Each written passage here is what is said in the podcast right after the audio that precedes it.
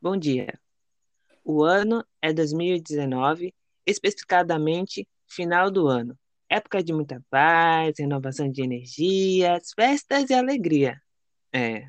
Bom, quem imaginaria o que eu vou dizer sobre a notícia que nesse período ocorria nos jornais da cepa do coronavírus, assustando a província de Hubei, na China.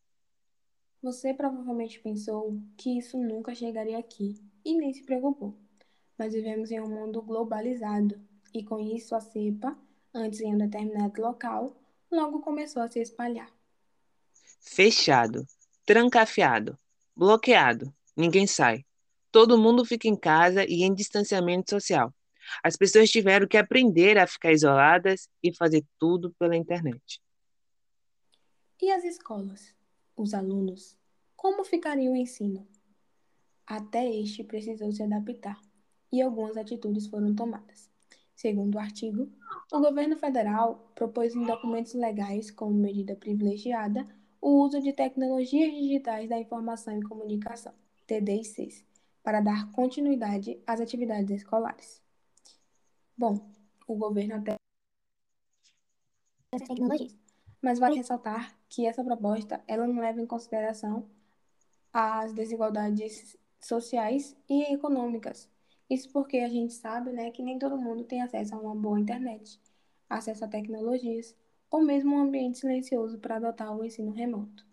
Lembrando que o termo ensino remoto adotado pelos autores, ele foi proposto por Antônio Moreira e o colaborador, no qual eles dizem que o ensino remoto de emergência é, na realidade, ensino temporário devido às circunstâncias desta crise envolve o uso de soluções de ensino totalmente remotas, idênticas às práticas dos ambientes físicos, sendo que o objetivo principal nessa circunstância não é recriar um ecossistema educacional online robusto, mas sim fornecer acesso temporário e de maneira rápida durante o período de emergência ou crise.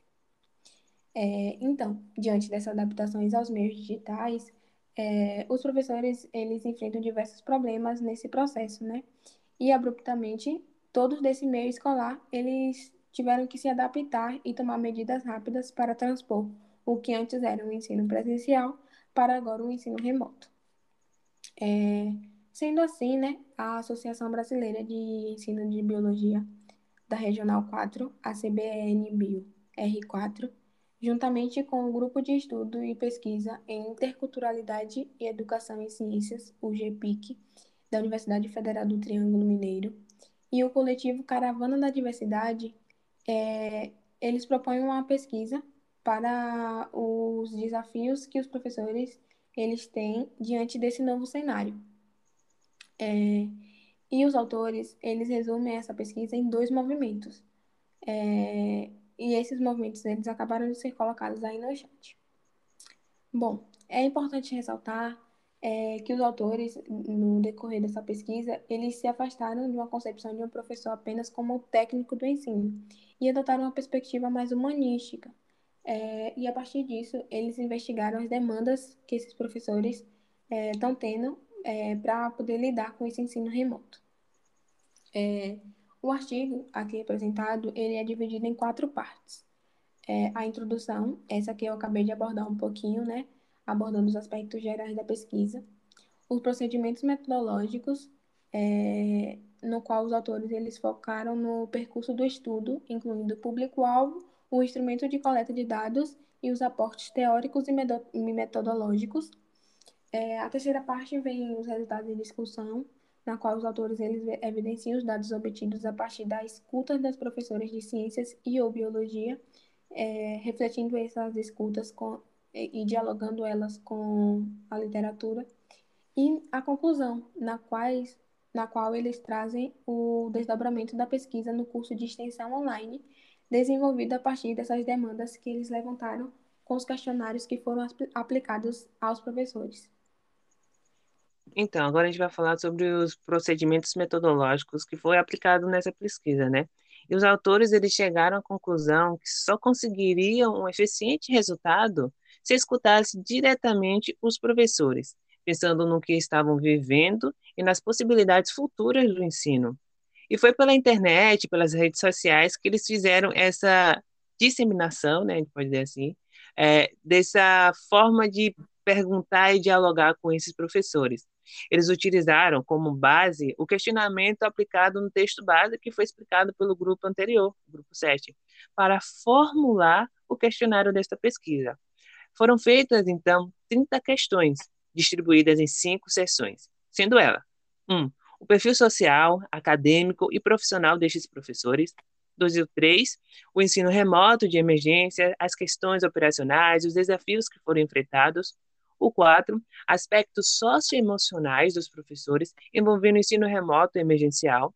O 5, sobre a demanda e contribuição que a CBE NBIO-R4 poderia atender nesse ensino remoto. Como eles deram preferência a essa pesquisa mais humanística, algumas questões foram abertas para que esses professores eles pudessem expressar suas opiniões, liberar seus sentimentos que antes estavam presos, guardados lá, e meio que não tinham com quem dialogar.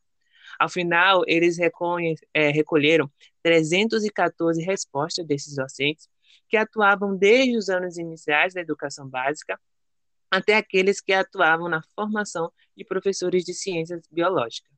Os resultados foram organizados em três processos para entender três grandes núcleos identificados que eu vou falar agora para vocês. O primeiro foi sobre os meios virtuais, os recursos e as atividades de ensino utilizados pelos professores no ensino remoto. O segundo foi sobre os impactos da pá, maternidade do ensino remoto emergencial e os sentimentos em relação à atuação docente em tempo de pandemia, as suas angústias, alegrias, aprendizagens. E o terceiro, as ações conjuntas durante o curso, né? Que intitulava Escolas e Territorialidade em Contexto de Incerteza, Construindo Bionas. Bom, foi pensando nisso que eles foram moldando esse curso em um diálogo com esses professores, em que há uma perspectiva da abordagem teórico-metodológica das bionarrativas sociais, as bionas que eu falei, que podem ser divididas como um recurso, desculpa, definidas como um recurso educacional aberto, o REA, que incorpora elementos multimodais para entoar diferentes vozes e histórias locais por meio de narrativas digitais e de relação entre a arte e a ciência. Está contigo agora, Ellen.